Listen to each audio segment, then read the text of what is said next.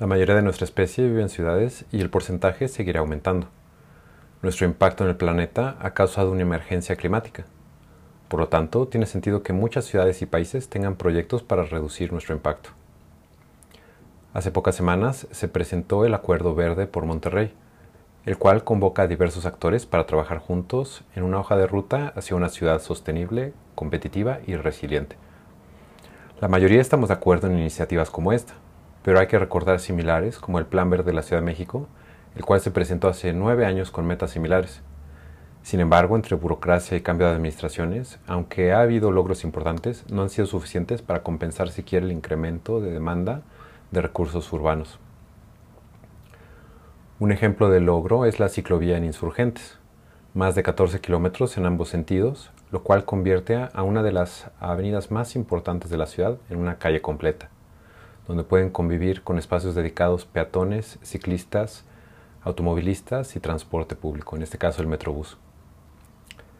Hace pocas semanas, la SEDATU presentó la norma oficial mexicana para espacios públicos, con la cual se intentan regular asentamientos a tres niveles, municipal, estatal y federal. También la UNAM lanzó un proyecto de movilidad sostenible para Ciudad Universitaria y la Comisión Metropolitana del Senado ha trabajado con metas similares por años.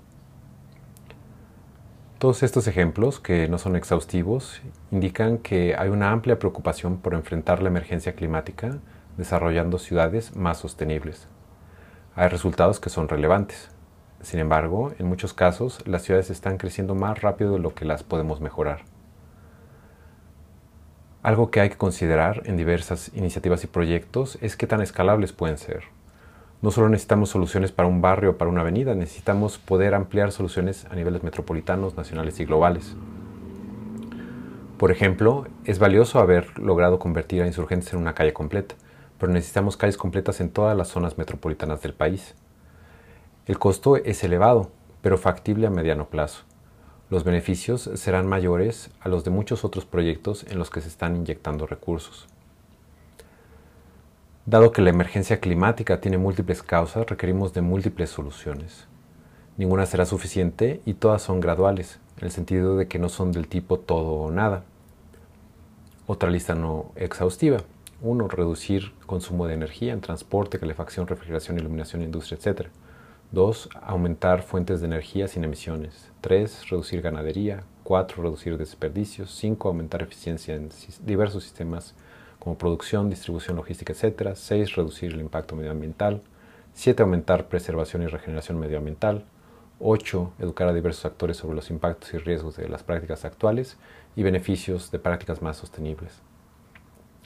Un obstáculo para desarrollar ciudades más sostenibles es la escala trianual o sexenal impuesta por nuestro sistema político es casi imposible darle continuidad a diversos esfuerzos. Cuando hay cambio de administración, especialmente si es de otro partido, es común desechar proyectos que no lleven la marca de los nuevos.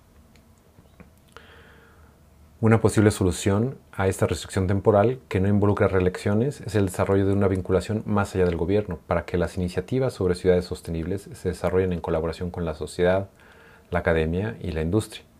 De esta manera, al haber cambios en el gobierno, los proyectos podrían continuar solo si los otros actores tienen la injerencia suficiente para que las nuevas administraciones, a todos los niveles, estén obligadas a darles continuidad. No es cuestión de poder, es una cuestión de supervivencia. Todos nos beneficiamos si hay mejoras en las ciudades y todos perdemos si no las hay. No hay que esperar a que nos quedemos sin agua u otro recurso. Si logramos ver más allá del proselitismo, más allá del beneficio económico, más allá de nuestros propios límites, Solo entonces tendremos la oportunidad de asegurar un futuro viable para nuestros hijos.